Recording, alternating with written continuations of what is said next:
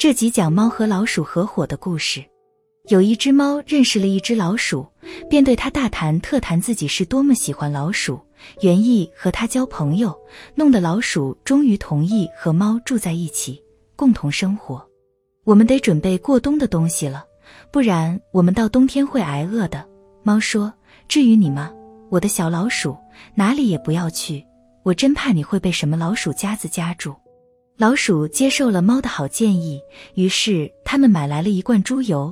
然而两个人都不知道该把猪油放在什么地方。他们左思考右思考，最后猫说：“我觉得这猪油放在教堂里是再合适不过的了，因为谁也不敢偷教堂里的东西。我们把猪油藏在祭坛下，不到万不得已的时候绝不动它。”猪油罐就这样被放到了安全的地方。可是没过多久。猫开始想吃猪油了，便对老鼠说：“小老鼠，我想跟你说点事。我的表姐刚刚生了一个小宝宝，还请我当小宝贝的教母。那小宝贝全身雪白，带着一些褐色的斑点。我要抱着它去接受洗礼，所以今天要出去一下。你一个人在家看家，好吗？”“好的，好的。”老鼠说，“你尽管去吧。要是有什么好吃的东西。”千万要记着我，我很想尝一点洗礼时用的红葡萄酒。这一切当然都不是真的，因为猫并没有表姐，也没有被请去当教母。它直接去了教堂，偷偷爬到猪油罐那里，开始舔呀舔，把顶上一层猪油舔得精光。然后他在城里的屋顶上散了散步，想碰碰别的运气。接着便躺下来晒太阳。每当想起那罐猪油，他都情不自禁地舔舔自己的嘴唇，他一直等到天黑才回家。啊，你终于回来了，老鼠说。这一天肯定过得很开心吧？一切顺利。猫答道。你们给那孩子起了什么名字？没了顶层。猫冷淡地说。没了顶层。老鼠叫了起来。这个古怪的名字可不多见。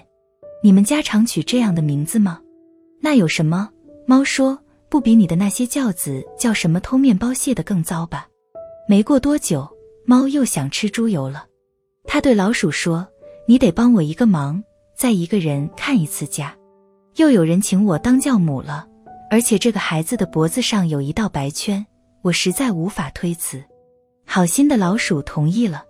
猫从城墙后面溜进教堂，一口气吃掉了半罐猪油。什么东西也没有比吃到自己的嘴里更好。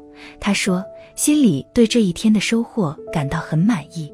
等他到家时，老鼠问道：“这个孩子起的什么名字呀？”吃了一半，猫回答：“吃了一半。”你在说什么呀？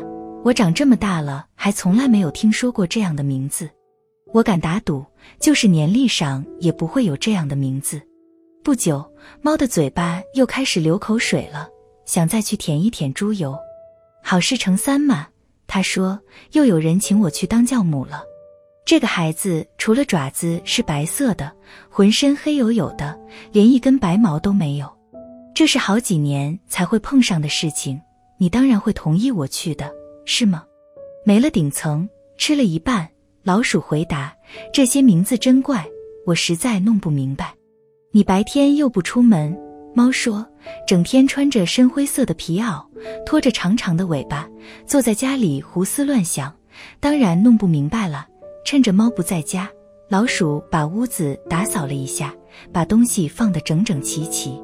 可是那只馋猫把剩下的猪油吃得干干净净。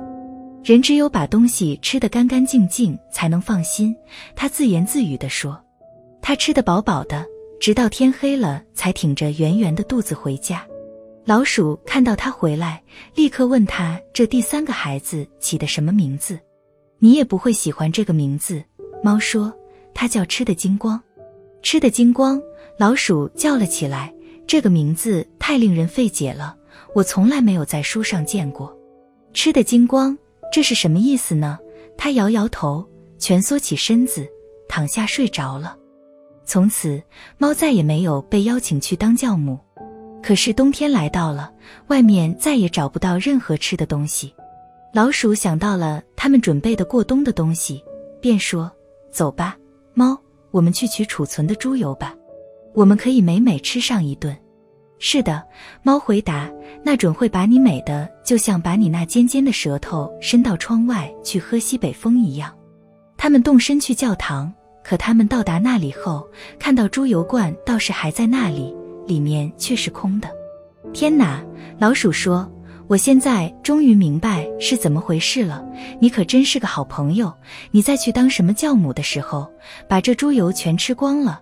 先是吃了顶上一层，然后吃了一半，最后你给我住嘴！